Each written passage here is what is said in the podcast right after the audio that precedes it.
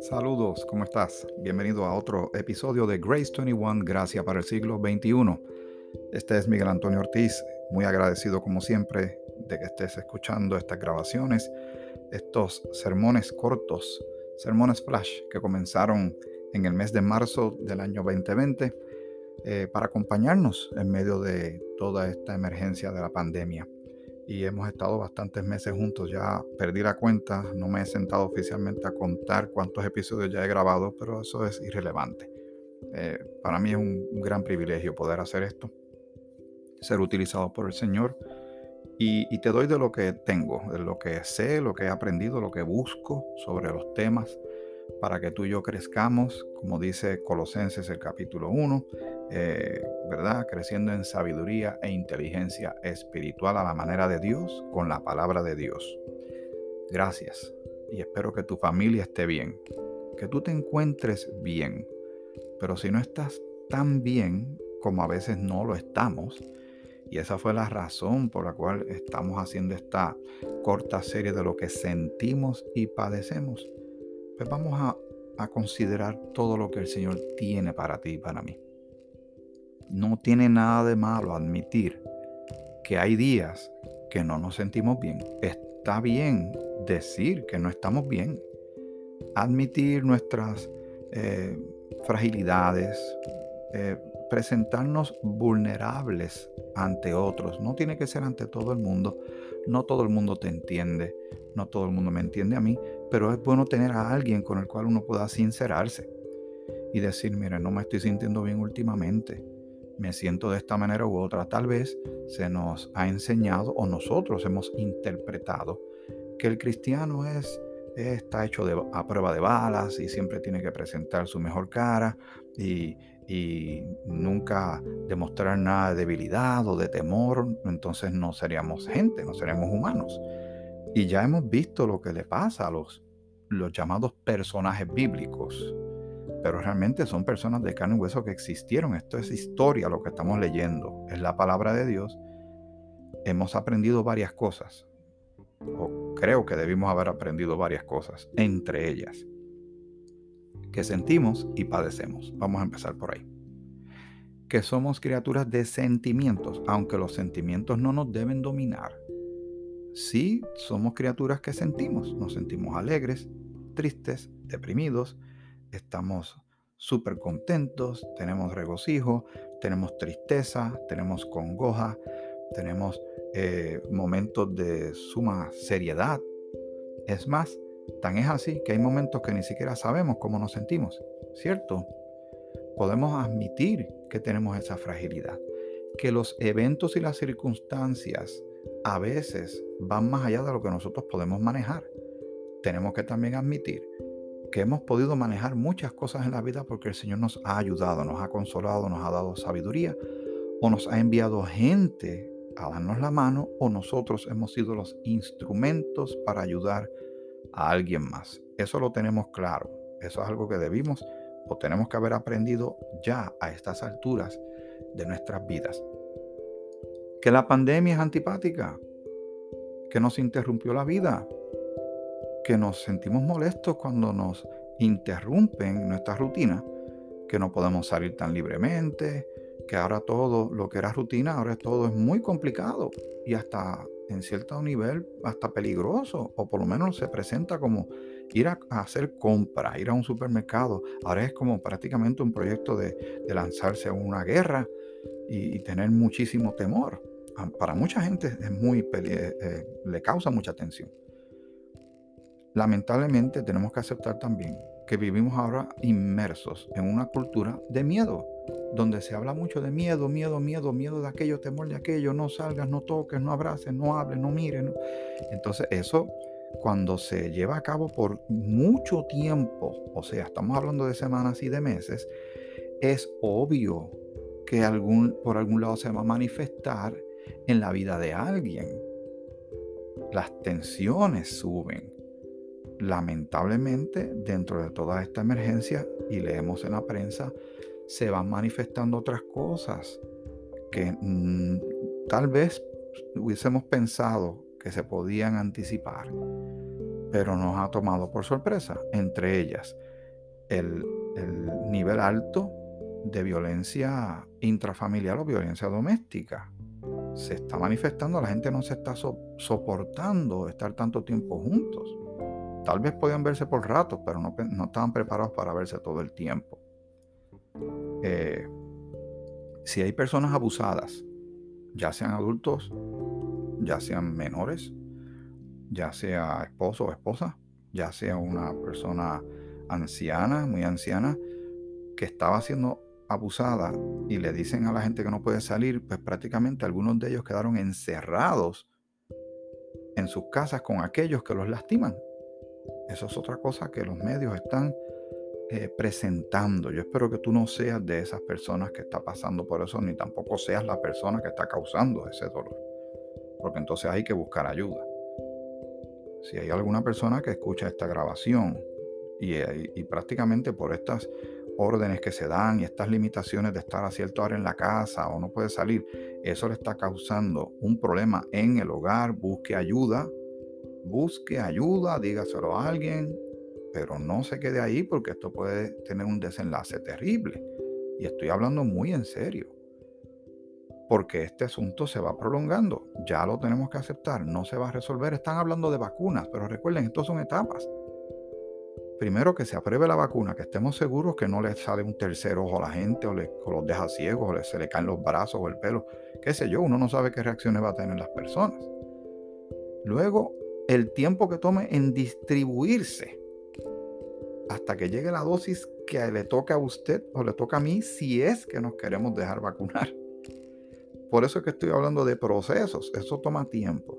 Pues, ¿qué significa todo esto? Que va a requerir de ti, de mí, balance, paciencia, longanimidad, tener la estamina para manejar esto a largo plazo, a corto y largo plazo. ¿Qué cosas podemos hacer además de leer la palabra de Dios, de orar? Hay otras cosas que yo le pregunto a veces a las personas cuando hablan conmigo sobre situaciones de vida que tienen. Y, les pregunto, eh, no a todos, dependiendo del caso, ¿verdad? si tienen algún pasatiempo, algún hobby, algo que les gusta hacer, que les distrae la mente, que les ayuda, pues algunos te dicen que no. Pues entonces esas personas tienen que buscar algo que hacer. Yo no sé. En mi caso, a mí me gusta tomar fotografías. Hace tiempo que no salgo por ahí, quiero pasear y tomar fotos y hacer grabaciones porque me gusta. Y eso me, me distrae y disfruto la creación de Dios. Los paisajes, los panoramas, ya sean montañas, ya sean eh, flores, árboles, aves, la costa, el mar, todo, eso me, ayuda, es terapéutico para mí, pero lo recibo de parte del Señor. Pero hay otras personas que hacen otras cosas, dibujan, pintan, eh, algunos hasta cocinan, no sé, pero eso ayuda. Y hay personas que dejaron de hacer cosas, o tal vez ahora mismo la misma emergencia no les permite hacer eso que los distrae, pues entonces hay que considerar un plan B considera hacer algo, aprenda algo nuevo.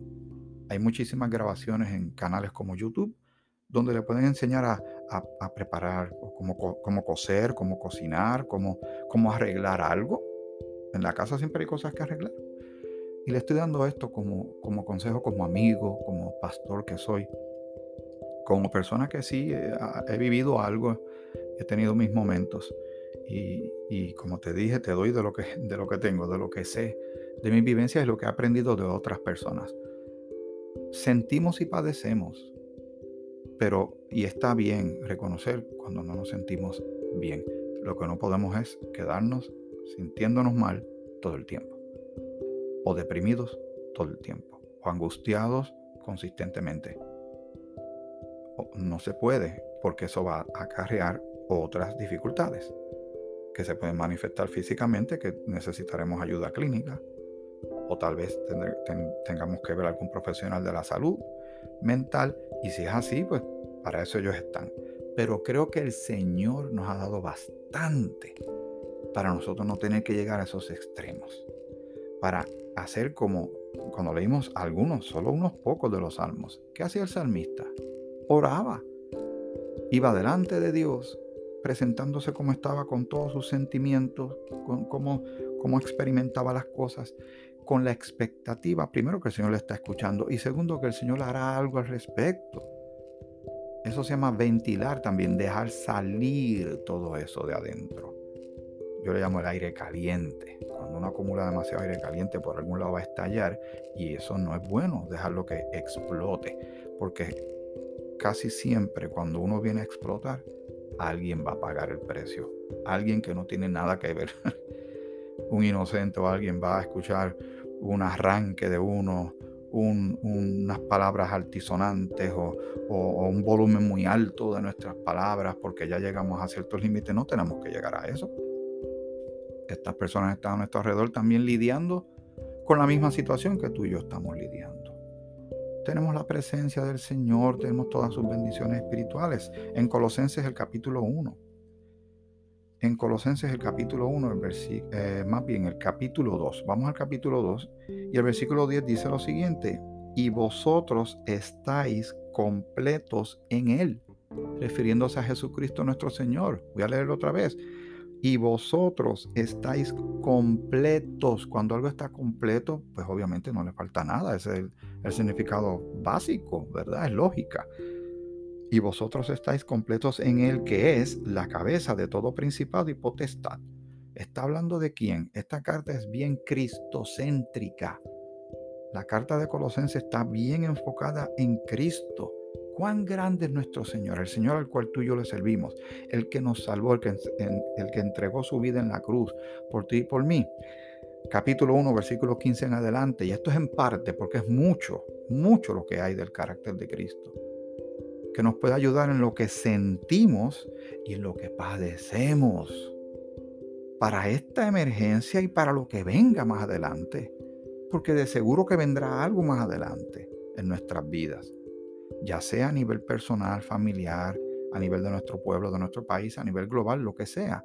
Pero si estamos centrados en el Señor, podemos resistir esto y mucho más. Y podemos hasta aprender mucho de ello y madurar grandemente. Colosenses capítulo 1, versículo 15.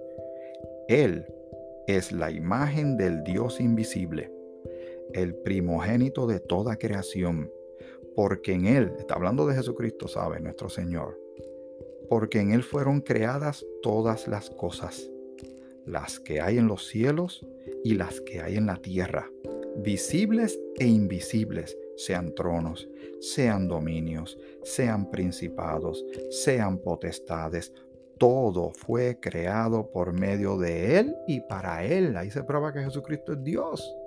Porque Génesis capítulo 1 comienza diciendo en el principio creó Dios los cielos y la tierra. Y que dice aquí que todo fue creado por Él y para Él.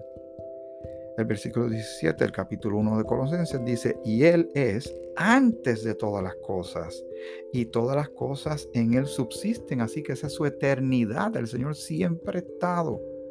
Todo lo demás vino después, así de poderoso, maravilloso, eterno, presente, fiel en nuestro Señor. Por eso hace mucho sentido lo de Romanos capítulo 8, que ni lo presente ni lo porvenir nada nos puede separar del amor de Dios. Que habrá momentos que nos sintamos mal, sí, y Él lo sabe y nos acompaña en esos momentos. Que habrá momentos de angustia como sintió David. Que habrá momentos peligrosos como tuvo Daniel, Sadrach, Mesach y Abednego. Que habrá momentos de confusión que diremos y pensaremos cosas que no debemos ni decir ni pensar como Pedro negando a Jesús tres veces. Que tendremos problemas de actitud que no, no, los deberíamos tener, perdón, pero podría suceder como Jonás. Jonás, que nos quedamos todavía para considerar el capítulo, el capítulo 3 de Jonás, que lo vamos a dejar para otra ocasión. ¿Qué pasó con Jonás? Que Jonás terminó sí obedeciendo al Señor, pero con una actitud terrible. No se crean que se me olvidó ese capítulo, pero lo vamos a utilizar más adelante. Pero quería que te concentraras en el capítulo 2 de Jonás, eh, la oración de Jonás y las circunstancias y los problemas en que él se metió. Pero el Señor estaba en medio de todo eso. Como ahora mismo está en medio de esto. Que si el Señor envió esta epidemia o no, para mí es, es irrelevante. eh, y lo digo de manera respetuosa, porque no cambia el hecho de que estamos en una pandemia. Si fue creado por el hombre, de todos modos sucedió, así que Dios lo permitió. Si, fue si fuera enviada por Dios, este es mi punto de vista, ¿verdad? No te digo que tengo la verdad agarrada por el mango, pero Dios hace todo perfecto. Entonces hubiesen muerto más personas de las que lamentablemente han muerto, han muerto mucha gente, pero en la fiebre española fueron más de 50 millones de personas. Y no quiero decir con esto que es una competencia entre enfermedades. Lo que quiero decir es que todo podría ser peor, mucho peor. Pero le confiamos al Señor. Estas personas todas pasaron situaciones complejas y el Señor estuvo con ellas. El apóstol Pablo mismo narra todas las cosas que a él le pasaron. Eh, creo que está, vamos a ver si me acuerdo, en parte, está en Segunda de Corintios, en el capítulo 12, eh, en parte él habla de estas cosas.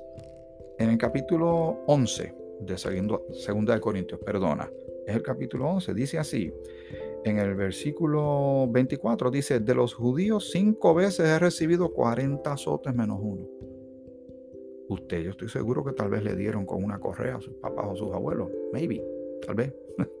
y duele, ¿verdad? Pues este hombre recibió cinco veces 40 azotes menos uno. O sea, el, el último no se lo daban porque ya estaba casi muerto y lo dejaban con vida. Tres veces he sido azotado con varas. Una vez apedreado. Tres veces he padecido naufragio. Una noche y un día he estado como náufrago en alta mar, en caminos eh, muchas veces. O sea que caminó muchísimo. No habían vehículos, no habían carros, no habían trenes, no habían aviones. Caminando mucho, mucho, mucho. En peligros de ríos, peligros de ladrones, peligros de los de mi nación, o sea, los propios judíos se les tenía, eh, ¿verdad? ¿Cierto? Algunos de ellos lo querían matar, obviamente. Peligros de los gentiles, o sea, de los que no son judíos. Peligros en la ciudad, peligros en el desierto, peligros en el mar, peligros entre falsos hermanos, en trabajo y fatiga, en muchos desvelos. ¿Te suena familiar todo esto? Usted y yo hemos vivido eso. No a ese nivel, no. Hemos vivido cosas fuertes no las vamos a minimizar, pero no se comparan con esto. Y este hombre no claudicó, no se rindió y siguió hasta lo último, hasta el final, hasta que le quitaron la vida, le cortaron la cabeza literalmente. Pero él era un hombre enfocado en el Señor y en la misión que tenía por delante. Y eh, dice, en trabajo y fatiga, en muchos desvelos, en hambre y sed, en muchos ayunos, en frío y en desnudez. Pero mire lo que más a él le pegaba no eran todas esas circunstancias físicas. Aquí lo dice el versículo 28. Y además de otras cosas, o sea que no está la lista completa, lo que sobre mí se agolpa cada día, la preocupación por todas las iglesias. Qué hombre este, que era antes un perseguidor de cristianos, ahora mire todo lo que padeció por la fe. Y él con mucho gusto, él consideraba un honor, un privilegio sufrir por por la fe y por el Señor que dio su vida por él. Luego en el, en el capítulo 12, eh, él habla de un aguijón que tenía, algo que le estaba pasando, y él le pidió al Señor tres veces, tres veces que le quitara ese aguijón. A veces nosotros le pedimos al Señor que nos quite algo y como que no se va. Pues esta fue la, la respuesta que el Señor le dio al versículo 8 del capítulo 12 de 2 de Corintios en los instantes que me quedan respecto a lo cual tres veces he rogado al Señor que lo quite de mí, y me ha dicho, bástate mi gracia, porque mi poder se perfecciona en la debilidad. Así que en estas debilidades que estamos sufriendo emocionales a veces, estas sacudidas emocionales y mentales que estamos experimentando, tenemos que ver que el Señor se va a glorificar y va, a mostrar su poder y su gloria en tu vida y en la mía. Dice, eh, continúa este versículo 9, eh, cuando el Señor dice, bástate mi gracia porque mi poder se perfecciona, se hace perfecto en la debilidad. Por tanto, dice el apóstol Pablo ahora, de buena gana me gloriaré, más bien en mis debilidades. O sea, la actitud es importante. Recuerden lo que le pasó a Jonás. Su actitud no era la mejor. Dice, eh, más bien en mis debilidades, me gloriaré más bien en mis debilidades, para que repose, o sea, descanse sobre mí el poder de Cristo. Por lo cual, por amor a Cristo, me gozo en las debilidades. Mire, eh, pero esto le tomó tiempo llegar a esta madurez, pero tú y yo podemos llegar a ella. Por lo cual, por amor a Cristo, el amor que le tenemos al Señor, me gozo en las debilidades, en afrentas, en necesidades, en persecuciones, en angustias. Está en la lista, porque cuando soy débil, entonces soy fuerte. Pues sabe que es que parece eh, una contradicción, pero ahora que tú y yo estamos, que tal vez nos podemos sentir y padecer tan débiles, espiritualmente tal vez es nuestro momento más fuerte porque estamos descansando completamente en el poder de nuestro Señor y Salvador. Alabado sea su santo y bendito nombre por los siglos de los siglos. Todavía queda camino por recorrer, pero no nos vamos a rendir. No, todavía no. Podemos eh, sentirnos como que vamos a desfallecer, pero todavía no. El juego todavía no se ha acabado, como yo le digo a algunas personas que están pasándola difícil.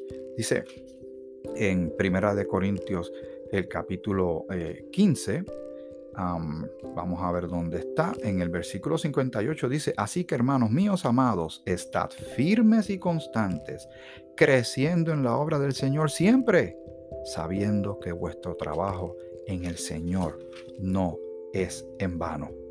En 2 de Corintios capítulo 4, versículo 8, desde el 7 para el contexto y con esto termino. Pero tenemos este tesoro en vasos de barro para que la excelencia del poder sea de Dios y no de nosotros, que estamos atribulados en todo, mas no angustiados, en apuros, mas no desesperados, perseguidos, mas no desamparados, derribados, pero no destruidos. Señor, te pido por esta vida que ha estado escuchando esta grabación, esta serie sobre lo que sentimos y padecemos. Y tú nos conoces muy bien y sabes cómo nos sentimos a veces que el miedo nos quiere abrumar, la, tristeza, la sentirnos tan incapaces e impotentes de manejar las circunstancias porque son más grandes que nosotros. A nosotros nos gusta controlar las cosas, Señor. Pero ahora estamos perdiendo el control de las cosas, pero nos queda dejar todo en tus manos para que tu poder repose sobre nosotros, para que ahora en nuestra debilidad se manifieste tu poder que eres tú en nosotros, Cristo en nosotros, esperanza de gloria, que ya no vivimos nosotros, sino Cristo en nosotros. Bendice a esta vida, la vida de todas las personas que escuchen esta palabra, Señor. Glorifícate, ayúdanos, Padre, para no claudicar, para no rendirnos, para no desmayarnos. Aún queda mucho por hacer.